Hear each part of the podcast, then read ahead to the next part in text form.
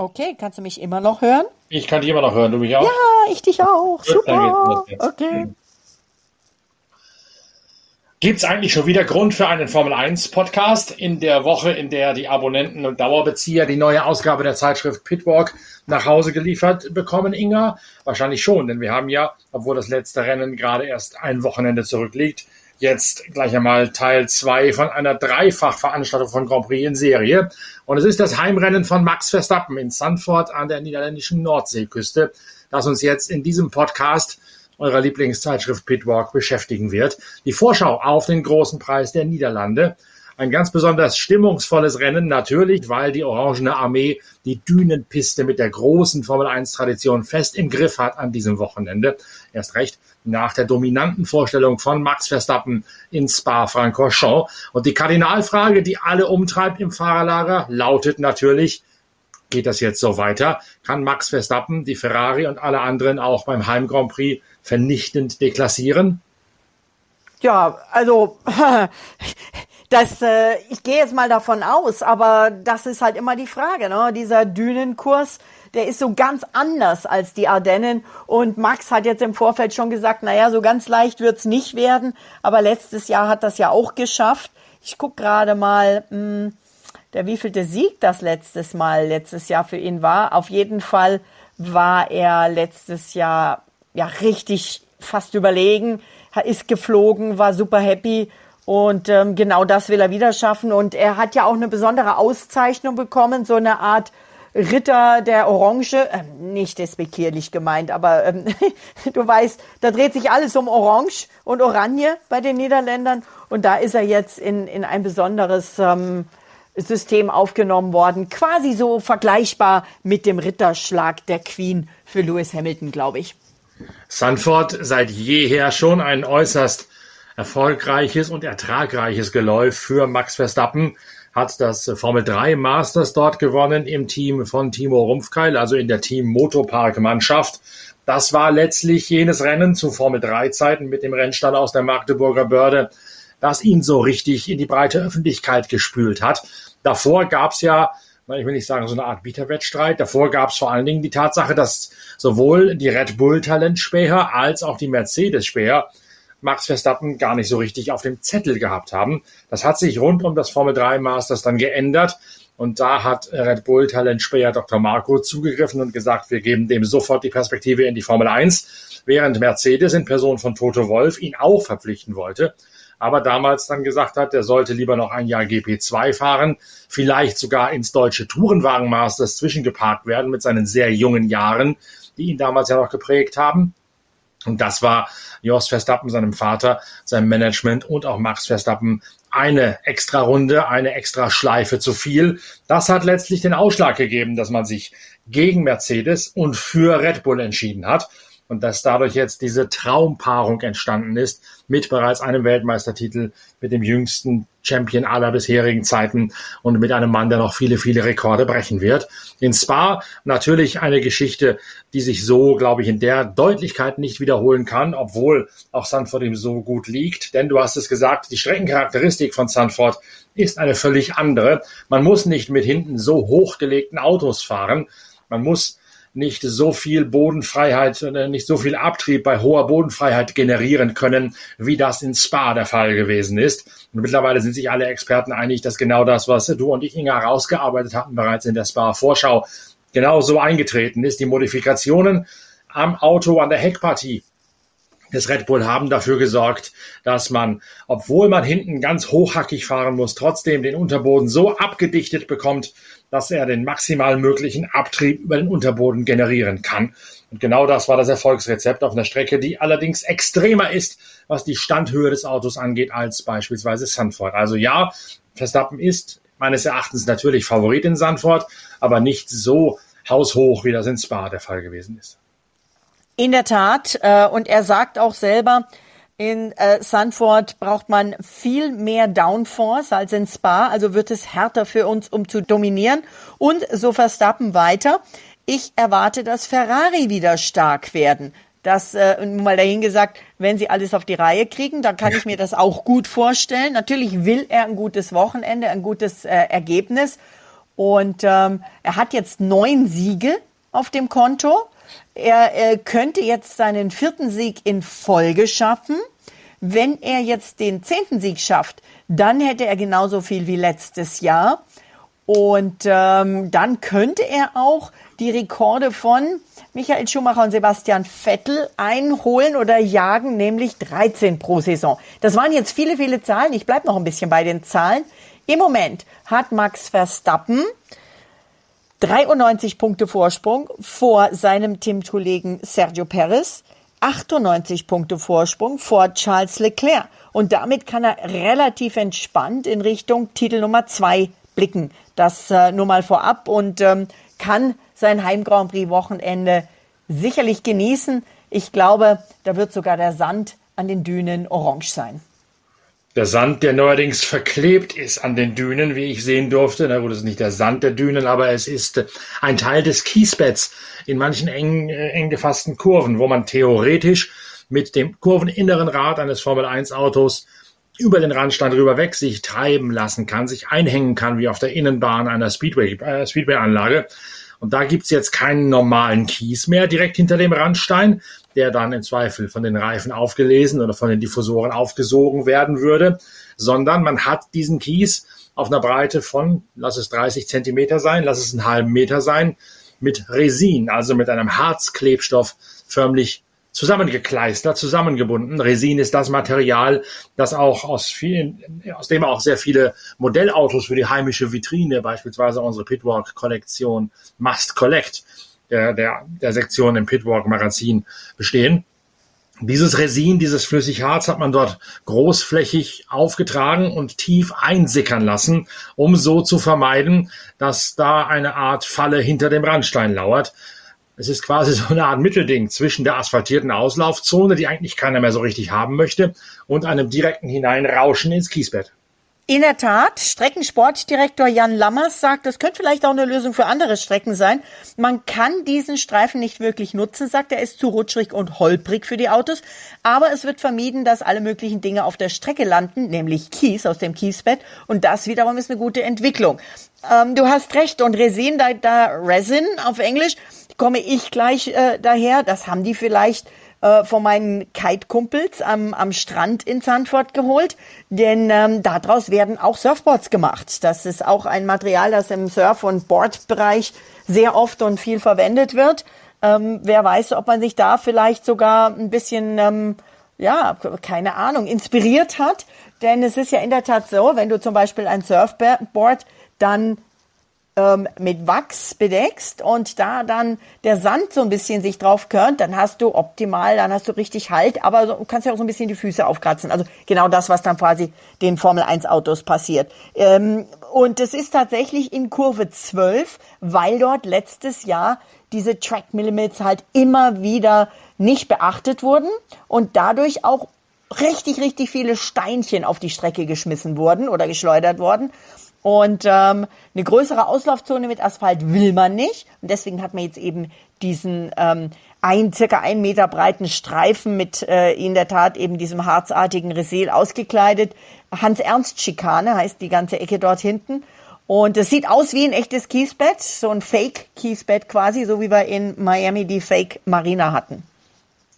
Das klingt in der Tat nach einer sehr guten Idee und man muss ja sowieso sagen, die Niederländer strotzen prinzipiell vor guten Ideen. Jan Lammers, der Streckenchef, weiß sehr genau, wie es funktioniert, ist selbst Le Mans-Sieger gewesen zu Zeiten der goldenen Gruppe C-Ära mit Jaguar, ist in der Formel 1 gefahren mit Shadow-Autos damals noch, mit einer berühmten äh, Zigarettenlackierung drauf.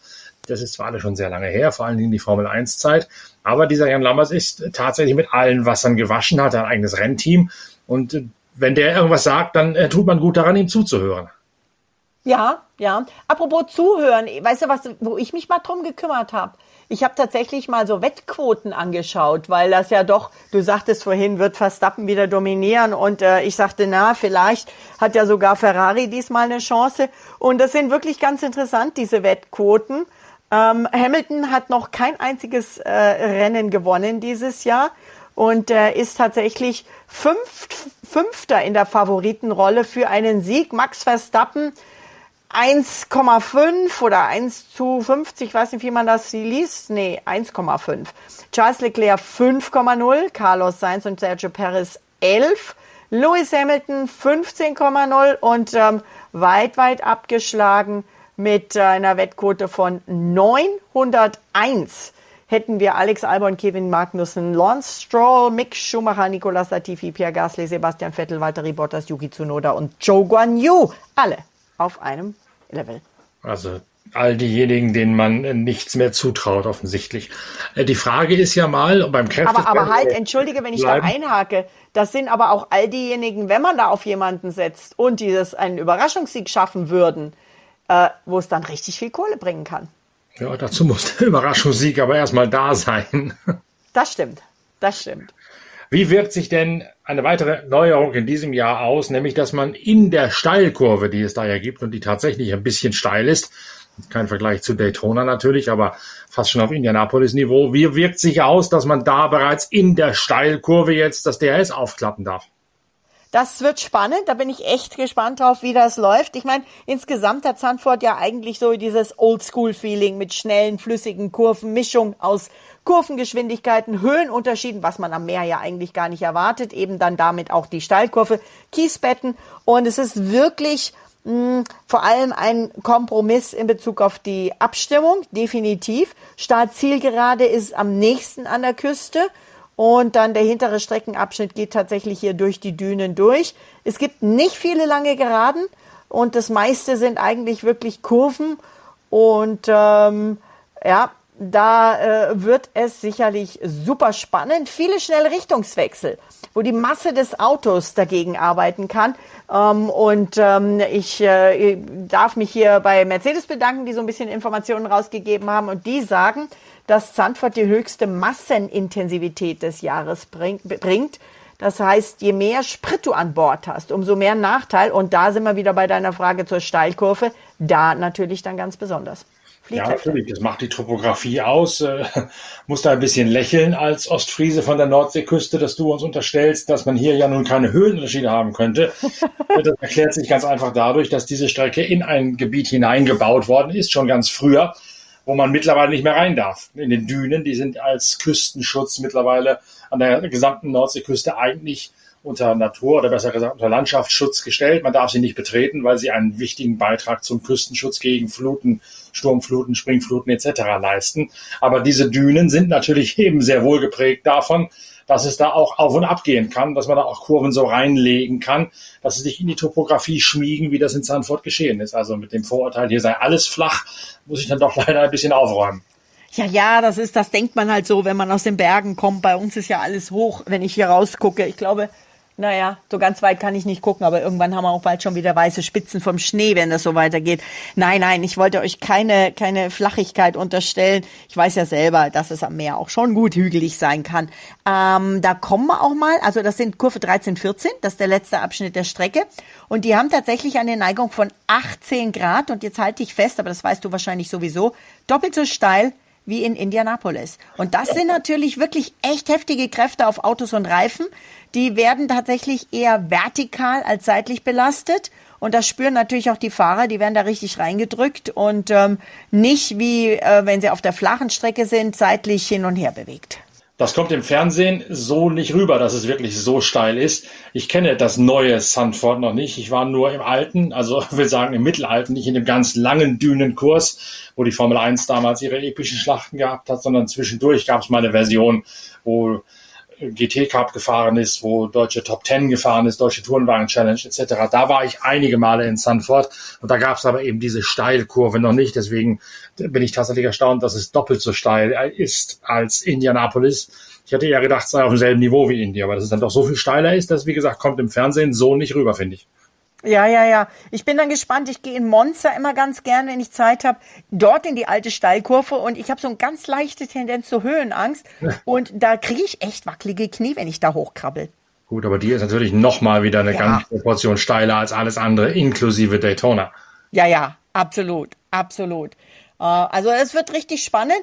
Ich hoffe, dass Lewis Hamilton wieder 100% fit ist, denn im Nachhinein haben wir jetzt mitgekriegt, dass äh, seine Kollision und sein Einschlag, da gab es ja wirklich krasse Fotos, wo er quasi mit der Nase schon den Boden berührt und das Heck irgendwie, keine Ahnung, äh, gefühlt zwei Meter in der Luft hängt, dass er einen 45G vertikalen Schlag abbekommen hat in diesem Crash mit Alonsos Alpine. Und das wiederum heißt, dass der Alpine irgendwie auch ganz schön stabil ist. Ja, wobei das meiste ja wahrscheinlich von der Landung äh, gekommen ist und nicht von dem eigentlichen Einschlag mit Fernando Alonso, oder? Genau, ganz genau. Und ähm, dazu, zu dem Thema, gibt's noch was richtig, ja, fast schon Herziges, könnte man sagen. Denn ähm, das Ganze, die, dieser Zwist zwischen den Ex-Weltmeistern, der ging ja los, als Fernando Alonso gefunkt hat, ähm, ah, dieser Idiot, der weiß doch eh nur, wie man vom Platz eins losfährt und siegt und sonst kann der nichts. Äh, als Lewis Hamilton das dann später, einige Tage nach dem Rennen mitbekommen hat, hat er tatsächlich Anfang dieser Woche äh, ein, ein, eine handsignierte Kappe von sich gepostet, wo drauf stand, Foto, wo drauf stand, für Alonso, also to, äh, to Fernando. Und dann hat er davor einen Post von Fernando Alonso gerepostet, in dem Alonso vor einiger Zeit sagte, man solle sich doch in der Formel 1, gerade in der Formel 1 Familie, gegenseitig respektieren und ähm, nett miteinander umgehen. Den hat Hamilton quasi kommentarlos gepostet. Kurz drauf kam dann diese handsignierte Kappe und ähm, so, ein, so, ein, so ein freundlicher Kommentar, woraufhin sich ihn tatsächlich in der Tat Fernando Alonso entschuldigt hat. Das Thema habe ich auch aufgegriffen in einem neuen Blog auf der Internetseite pitwalk.de, weil es ja nur nicht das erste Mal ist, dass Fernando Alonso sich entweder entschuldigt hat oder hätte entschuldigen sollen für irgendwelche Entgleisungen. Ich habe mal ein bisschen äh, die Zeit Revue passieren lassen sozusagen, was Fernando Alonso schon alles auf dem Kerbholz hat und warum der auf der einen Seite immer ausschaut als könne er kein Wässerchen trüben und sei so ein und auf der anderen Seite aber dann doch das Faustdick hinter den Ohren hat oh, ja. nur verbrannte Erde hinterlassen hat. Da gibt's eine Geschichte eben von, angefangen von McLaren, als es das erste Mal da war, über Toyota in Le Mans, über Renault in der Formel 1 bis zu McLaren, bis jetzt wieder. Das Ganze nochmal ein bisschen amüsant zu lesen im neuen Blog auf der Internetseite pitwalk.de. Da fügt sich jetzt genau das ein, was mit seinem Abgang bei Alpine und diesem doch eher nicht sehr ernstzunehmenden Theater mit äh, Lewis Hamilton da jetzt gerade passiert ist. Ja, also er sagt aber dann auch, Fernando sagte auch, ähm, ja, also es tut mir wirklich leid. Lewis ist ein Champion, der ist eine Legende. Und wenn man sowas sagt und äh, vor allen Dingen äh, gegen einen britischen Fahrer, dann ist immer viel, viel Medienaufruhr. Und ähm, er sagt auch, dass es äh, eigentlich nicht seine Art ist, ähm, im Funk sowas zu sagen. Und das äh, sagt, macht er auch deswegen nicht, weil er eigentlich nicht Teil dieser Show sein will, die er nicht so gut findet. Und das ist es ihm halt rausgerutscht. Und der wird in Zukunft ruhiger auf dem Funk sein, um eben nicht äh, hier zu dieser Show beizutragen. Auf der anderen Seite ist es natürlich so, ähm, das sagt er auch, er versteht, dass viel, was ähm, im Radio, also im Funk, dann über, über die Sender geht, da geht ja, wir hören ja nicht längst nicht alles, habe ich ja letztes Mal auch gesagt, wir hören nicht längst nicht alles, was die da hin und her funken, sondern dass das schon, um, um ein bisschen Würze in das Ganze reinzubringen, ausgewählte Funksprüche kommen. Und ähm, ich, ich stelle mir das echt schwer vor, weil du, du bist unter so einem Megadruck, du bist hochkonzentriert und ganz ehrlich, wer, wem rutscht denn nicht von uns beim Autofahren mal was raus? Und das ist aber nur normales Autofahren. Und da hört aber keiner zu. Jetzt stell dir vor, ähm, das, was du, wenn dir mal was rausrutscht, wenn du dich beim Autofahren ärgerst, das wird aufgezeichnet und wird dann gesendet. Ja, Würde ja, keiner ja. von uns wollen. Aber ich finde es, wie du es letztes Mal im Podcast schon gesagt hast, gut, dass es so ist und dass dieses auch gesendet wird. Ja. Genau das zeigt eben, was den Sport ausmacht, nicht? Ja, es sind Menschen. Aber man muss es ihnen dann aber auch verzeihen. Ne? Und wenn dich hier ja. einer wie Fernando Alonso dann auch noch hinstellt und sagt, tut mir leid, hey, Hut ab davor, finde ich gut. Ja, absolut, vollkommen richtig, vollkommen richtig. Trotzdem passt es halt ins Bild, was ich da im Blog auf pitwalk.de nochmal nachgezeichnet habe, was der schon alles an emotionalen Eruptionen von sich gegeben hat im Laufe seiner Karriere und wie oft er sich selbst wieder hat einfangen müssen. Ja, ja, ja. Wobei, wobei ich, ich habe so ein bisschen das Gefühl, dass er im Moment ähm, ein bisschen ruhiger geworden ist oder zahmer in Anführungszeichen aktuell. Denn so eine Entschuldigung hätte er vor ein paar Jahren nicht gemacht, das, da bin ich mir sicher. Richtig, ähm, aber und, auch steht im Blog, warum er plötzlich realisiert hat, dass er die Entschuldigung hätte machen sollen. Das liegt nämlich in der Toyota Le Mans Vergangenheit. Da würde er nämlich heute noch fahren, wenn er da auch einmal zu einer Person Entschuldigung gesagt hätte. Ah, okay. Ich hätte jetzt vermutet, das liegt an einer guten Bekannten von mir, der lieben Andrea Schlager, ganz eine nette Kollegin, die er bei Servus TV moderiert und die jetzt auch ganz offiziell mit Händchen halten im Fahrerlager mit Fernando Alonso rumläuft und ganz offiziell Strandfotos mit ihm äh, gemeinsam, die auch er postet, aus Dubai postet. Also ich habe das Gefühl, die Andrea tut ihm gut, ist auch eine wirklich super nette Kollegin. Kann auch sein, kenne ich nicht, kann ich nicht beurteilen. Ich kenne nur das von der sportlichen Warte her und da ist hm. eben ganz klar diese Geschichte bei Toyota. Einmal zum richtigen Zeitpunkt Entschuldigung sagen, und nicht sagen, da bin ich aber mir zu fein für, mir zu stolz für, dann wäre er immer noch da. Jo, das äh, geht aber vielen so. Äh, da könnte man jetzt gleich mal eben Herrn Piastri anführen, der vielleicht gar nicht da sein wird wegen so einer Geschichte, oder? Von dem gibt es aber augenscheinlich noch nichts Neues mit dieser Oscar, Oscar Piastri zu, Alon, zu, zu Alonso oder zu, zu McLaren äh, gehen. Da gibt es nichts Neues bis jetzt vom Schiedsgericht aus Lausanne weißt du was, ich glaube, vielleicht müssen wir den Namen uns gar nicht merken und gar nicht lernen, weil Och, äh, ihr, den wird keiner mehr angreifen. Aber das ist meine, meine eigene Meinung, wer, wer, sowas macht. Aber egal, ich weiß ja nicht, was dahinter steckt. Nein, das Gericht hat wohl getagt und jetzt gibt's irgendwann die Information, aber ähm, es gibt äh, ja vor allem jetzt auch Gerüchte und Gespräche, was denn äh, mit äh, Mick Schumacher zum Beispiel passieren wird. Und ich glaube, dass Mick im Moment so äh, in Bezug auf Fahrerkarussell fast eines der heißesten Themen ist, weil da sehr viel gesprochen wird und weil jetzt erneut, du hast ihm ja eine böse Absicht unterstellt, da sage ich jetzt mal nichts zu, aber erneut ähm, der liebe Esteban Ocon gesagt hat, heute, ich würde mir doch sehr wünschen, dass Mick zu uns kommt. Der ist ein super netter Kerl, aber er hat auch echt viel Talent und ich finde, das wäre ein sehr guter und eine, eine gute Ergänzung und ein, ein wertvoller äh, Fahrer für Alpine. Ich glaube, da hofft Esteban Ocon vergeblich, denn nach meinen Informationen wird Pierre Gasly andocken als zweiter Mann bei Alpine, nachdem Pierre Gasly von Red Bull freigestellt werden wird, um dann bei Alpha Tauri wiederum Platz zu machen für Colton Herta aus der IndyCar-Serie, der dort an, der dort den nächsten Platz von, äh, von äh, Pierre Gasly übernehmen soll. Das ist mein Kenntnisstand. Wow, da weißt du aber jetzt wieder echt eine ganze Ecke, weil äh, äh, Hertha habe ich jetzt noch nicht so schnell für nächstes Jahr gehört. Aber wir sind, wir lassen uns überraschen. Was in der Tat so ist, ähm, dass ähm, man äh, die verschiedenen Kollegen, wie ihn Mick Schumacher gefragt haben, wie denn seine Zukunft ausschaut und das äh, Gerücht, was Ferrari nicht kommentiert, dass er 2023 nicht mehr zur Ferrari Akademie gehört. Da haben wir zwei ja schon öfters drüber gesprochen und Mick sagt, was mit Ferrari besprochen wird, das bleibt zwischen uns, darüber spreche ich nicht in der Öffentlichkeit. Ist das noch ein Gerücht? Ich dachte, das wäre schon bestätigt, dass Ferrari Akademie und Schumacher Junior getrennte Wege gehen, nein? Also mein Stand ist, ähm, dass er noch sagt, wir reden nicht drüber. Okay. Das war heute Nachmittag. Vielleicht hat sich noch irgendwas hinter ja. den Kulissen getan, aber offiziell noch nicht. Und dann, wenn er dann wirklich diese Akademie verlässt, ähm, was ihm ja angeblich auch der Sebastian Vettel geraten hat, dann ist er natürlich auch bei Haas noch eher wackelig. Wobei Günther Steiner sagt, dass Ferrari gar nicht entscheidet, wer bei ihm fährt und wer nicht. Ähm, es gäbe für ihn zum Beispiel die Möglichkeit, zu Williams zu gehen. Ähm, aber bei Williams hat natürlich Latifi 20 Millionen Mitgift und ein paar Crashes mehr als Mick. Also mal gucken, was das, was das eine gegen das andere aufwiegt. Ähm, Williams wäre natürlich insofern fein, als dass die wirklich schon sehr oft sehr gut junge Fahrer ausgebildet haben und man ja dann weiter stiefeln könnte. Ja. Bei Alpine ähm, hast du recht, träumt Laurent Rossi immer noch der Geschäftsleiter von einer französischen Nationalmannschaft. Aber ähm, die Tatsache, ich, ich lege ja die Tatsache, dass Ocon sich den Mick wünscht, eher so aus, dass Ocon sich nicht Pierre Gasly wünscht, auch wenn er sagt, wir verstehen uns. Ich glaube, die zwei, die kommen nicht so rosig miteinander aus. Ich glaube, die beiden können sich gepflegt nicht leiden, wenn ich richtig informiert bin. Ja, du weißt, ich bin da eher immer etwas ein bisschen diplomatisch.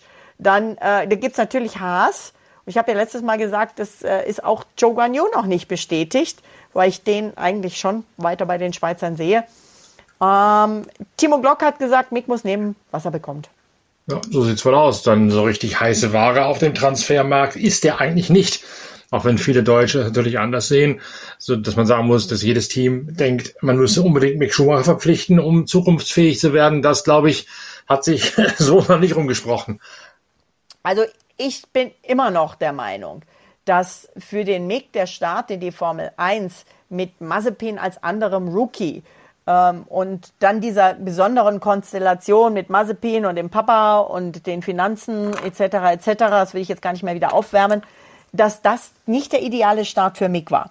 Und ich würde jetzt einfach mal sagen, ja, er ist Formel 1 gefahren, aber er hat niemanden gehabt, der ihm, von dem er hat lernen können.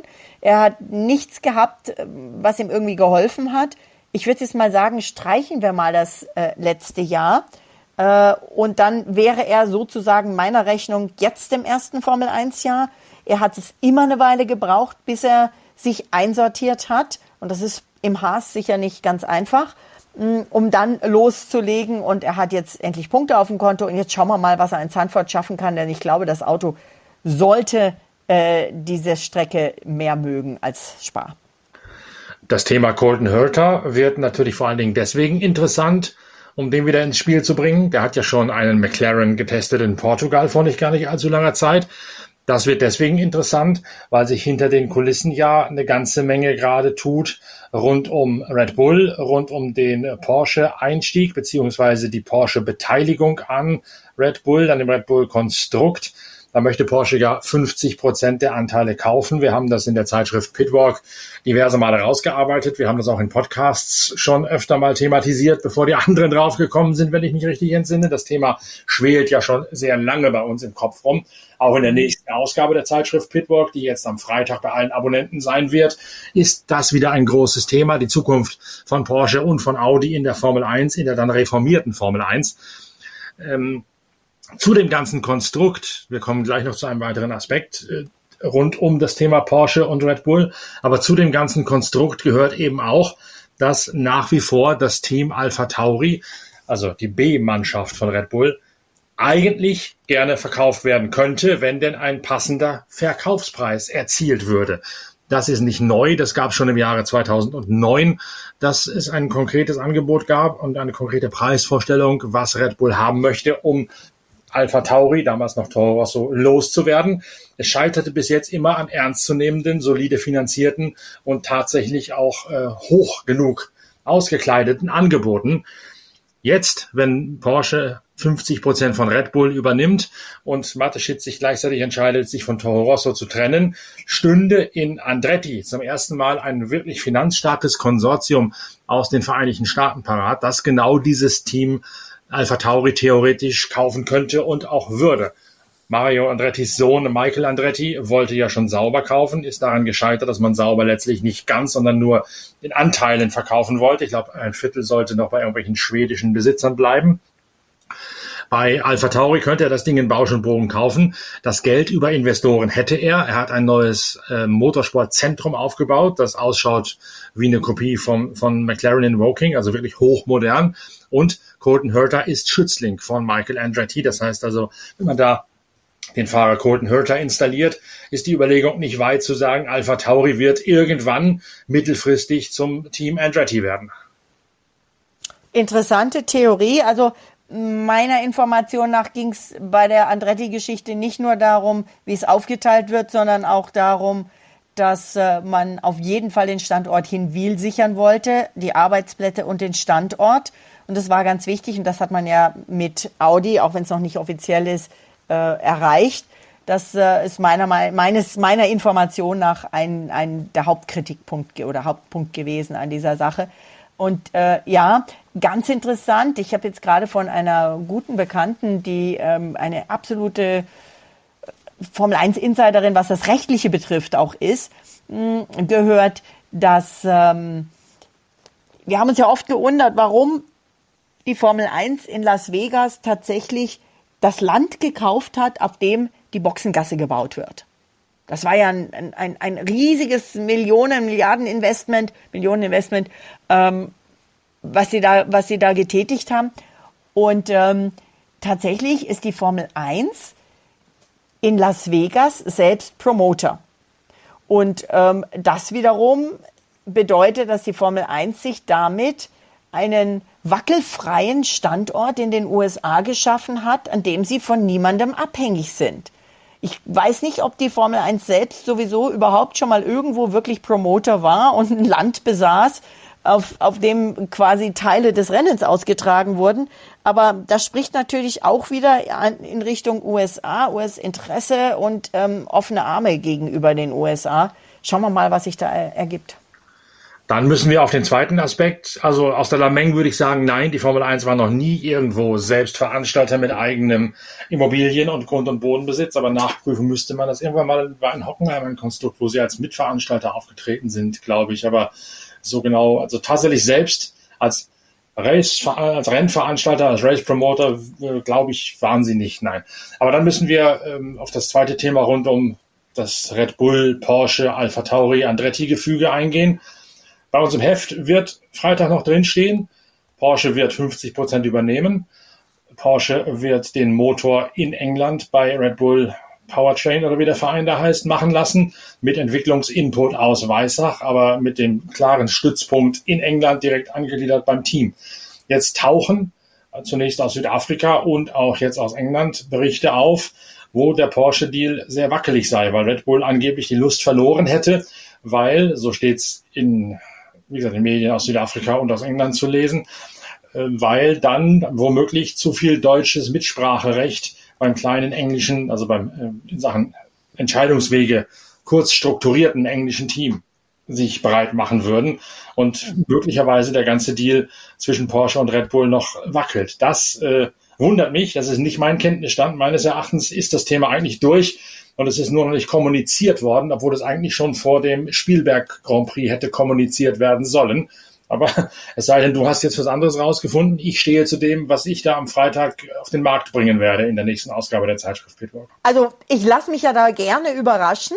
Aber ich habe so selber auch so ein bisschen recherchiert, jetzt gar nicht so in Richtung Alpha Tauri und Red Bull Powertrain, sondern eher in Richtung Finanzwelt. Und die ähm, große Finanzwelt, also mal weg von der in Anführungszeichen kleinen Formel 1 hin zum, zum echten Leben, die ist meiner Information nach zufolge der Grund, warum man noch gar nichts bekannt gegeben hat. Offenbar ist nämlich der Deal Red Bull äh, äh, Partnerschaft mit Porsche inklusive Alpha Tauri längst fix, wird aber eben noch überhaupt nicht kommuniziert und ganz streng vertraulich gehalten. Denn es soll ja jetzt, heute 1. September, es soll ja jetzt der wirklich lange erwartete Börsengang der Porsche AG äh, durchgezogen werden. Vielleicht ah. sogar, vielleicht, Entschuldigung, ja? ja? Ja, dann macht Sinn. Dann hat das natürlich das Ganze überhaupt nichts mit der Formel 1 zu tun, sondern mit, mit aktienrechtlichen Konstrukten und, und äh, aktienrechtlichen Vorgaben. Ganz genau. Äh, vielleicht sogar schon nächste Woche oder übernächste Woche. Äh, das ist, wird auch das wird eine Überraschung sein. Ähm, und es ist so, wenn, das weißt du ja auch, äh, wenn, und ich bin nicht wirklich der Finanzguru, aber, Guru, aber so viel habe ich rausgefunden, wenn so etwas kommt, so ein Börsengang, dann dürfen natürlich, da gibt es so eine Schonsperrfrist, innerhalb von 100 Tagen, bevor das bekannt gegeben wird, keine großen Investitionen getätigt werden, die den Aktienkurs verändern könnten. Und deswegen muss diese Bestätigung eben quasi dann nach dem Börsengang kommen. Ähm, kommen wir ganz kurz auf den Wert oder die Wertbezifferung von Porsche. Äh, da konnte ich herausfinden, das ist äh, der Unterschied ist Portokasse 60 bis 85 Milliarden Euro. Kleiner Unterschied zwischen den beiden. Äh, eher aber ähm, in Richtung 85 und unter anderem ähm, soll neben dem Staatsfonds von Katar aber auch Red Bull-Chef, und hier schließt sich der Kreis, Didi Mateschitz Interesse am Erwerb von Anteilen haben soll. Und ähm, dann wäre das natürlich eine Absicherung des Gesamtprojekts. Ich weiß nur nicht, wie das dann ist. Und vielleicht ist auch das der Grund, also wenn die ja jetzt diese, ähm, diesen Deal vorher irgendwie schon äh, leaken würden, dann äh, hätte er ja sozusagen Insiderwissen und äh, dann würde das das Ganze verändern. Also ich denke, da steckt sehr viel mehr dahinter als einfach nur Autos und Motoren, die im Kreis fahren. Ja, also es klingt dann in der Tat, wenn du so weit recherchiert hast, exakt danach, dass das eine ganz Finanz, äh, eine ganze äh, börsenrechtliche, finanzwissenschaftliche, hätte ich fast gesagt, Angelegenheit ist. Und äh, dass dann in der Tat das, was Freitag im Heft stehen wird, in der neuen Ausgabe der Zeitschrift Pitwalk immer noch Gültigkeit hat. Es wird diese Zusammenarbeit geben. Sie wird nur verspätet irgendwann einmal kommuniziert werden, aber sie wackelt eben nicht so wie das manche anderen Medien heute und seit, seit Belgien eigentlich schon äh, theoretisieren und schreiben. Das Thema. Ja, ich, ich darf ich dann nochmal einhaken. Möchte mich auch bedanken. In dem Fall ähm, ein bisschen bei der Recherche geholfen haben mir tatsächlich Informationen der Kollegen der Webseite Speedweek. Und wenn man da ein bisschen hinter die Kulissen schaut, die Speedweek gehört quasi ja. ähm, als verlängerter Arm zu Red Bull. Der Speedweek ist ein, ein hundertprozentiges Red Bull-Konstrukt, zwar unabhängig geführt natürlich von meinen Ex-Kollegen, aber die wissen natürlich bei Red Bull besser als alle anderen, was der Phase ist, aufgrund der sehr engen Wege, vom, gerade vom Chefredakteur dahin. Wir wollen noch eins sagen zum Thema Porsche Red Bull, jawohl, zum Thema der Deal mag auch genauso gut Alpha Tauri mit beinhalten. Das widerspricht gar nicht mal unbedingt dem, was ich gerade über das Thema Andretti gesagt habe, denn man möge sich erinnern, dass im kommenden Jahr Andretti als äh, Porsche Kundenteam in der Formel E an den Start gehen wird. Also auch da gibt es schon eine Zusammenarbeit zwischen den Schwaben und zwischen den Amerikanern, die mit Macht in die Formel 1 drängen. In der Formel E gibt es eben die Kooperation. Avalanche Andretti heißt es da als Kundenteam, als Customer-Team mit Porsche als Motor beziehungsweise als Antriebsstrahlenlieferant. Jo, und ähm, das ist natürlich dann auch wieder eine sehr interessante Hintergrundinformation. Und deswegen finde ich das so klasse, wenn wir beide reden. Du hast Sachen, die ich nicht weiß und ich habe hoffentlich auch mal Sachen, die du nicht weißt. Und insofern haben wir auch ganz andere Richtungen und können da Sachen rausbringen und vielleicht auch durch die Kombination weiterbringen an Informationen, als wenn jeder von uns alleine recherchiert. Ähm, ich habe auch noch ein bisschen was, Thema Zandvoort und Formel 1 und Stefano Domenicali, der schwärmt geradezu von Sandford. Er könne sich keinen besseren Rahmen vorstellen, was das für eine Energie und was das für positiv sei. Und dann schwärmt er von der Kooperation zwischen Heineken und dem alkoholfreien Bier und der Formel 1 und Racing und mit Musik kombiniert und Konzerte. Und da kommen wir zum nächsten. Konzerte. Äh, da äh, äh, arbeiten sie jetzt tatsächlich, haben sie bekannt gegeben, für äh, Megakonzerte auch für Las Vegas äh, mit Live Nation zusammen. Also die Formel 1 wandelt sich und Stefano Domenicali ähm, bringt äh, noch mehr Unterhaltung rein in das Ganze. Wobei die Unterhaltung am Wochenende nun maßgeblich von Max Verstappen ausgehen wird. Da gehe ich zumindest fest davon aus, dass der die Massen da elektrisiert. Und Max Verstappen ist, auch das muss man dann abschließend sagen, natürlich einer der Gründe gewesen, warum Porsche unbedingt mit Red Bull zusammenarbeiten wollte. Man sichert sich über diese 50-prozentige Anteilseignerschaft langfristig die Dienste vom momentan ganz klar besten Fahrer von Max Verstappen und von momentan ganz klar besten Ingenieur, nämlich von Adrian Newey.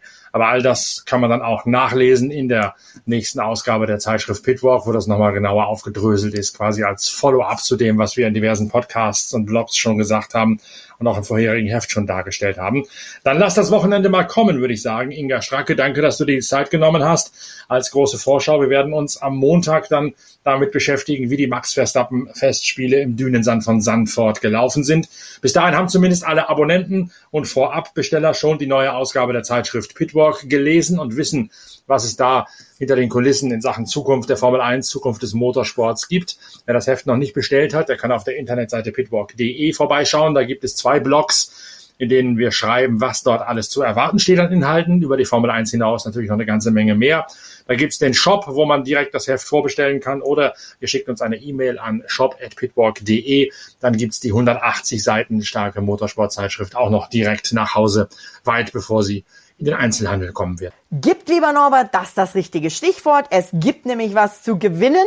Und zwar eine handsignierte Gin-Flasche von Valtteri Bottas signiert, von Valtteri Bottas auch produziert. Das ist nämlich äh, sein neues Projekt gemeinsam mit Lebensgefährtin Tiffany Cromwell. Valtteri und Tiffany haben einen Gin kreiert. Wir haben eine der ersten Flaschen zum Verlosen handsigniert. Und ich kann dir nur sagen, der schmeckt hervorragend. Das ist der erste Gin, der aus Hafer aus Finnland und Apfelschalen aus Australien produziert ist. Du weißt, wie er schmeckt. Du sagst von Valtteri Bottas produziert und handsigniert, aber weder von Valtteri Bottas ausgetrunken noch von dir ausgetrunken. Die Flasche ist noch voll, die wir verlosen. Das sei nur der Vollständigkeit halber gesagt. Solange du sie nicht austrinkst. Inga, danke, dass du dabei gewesen bist. Ihr da draußen an den sogenannten Endgeräten, danke, dass ihr zugehört habt. Wir hören uns bald wieder am Montag und ich wünsche bis dahin viel Spaß mit der Lektüre der nächsten Ausgabe unserer Zeitschrift Pitwalk. Danke fürs Reinhören, euer Norbert Ockenger.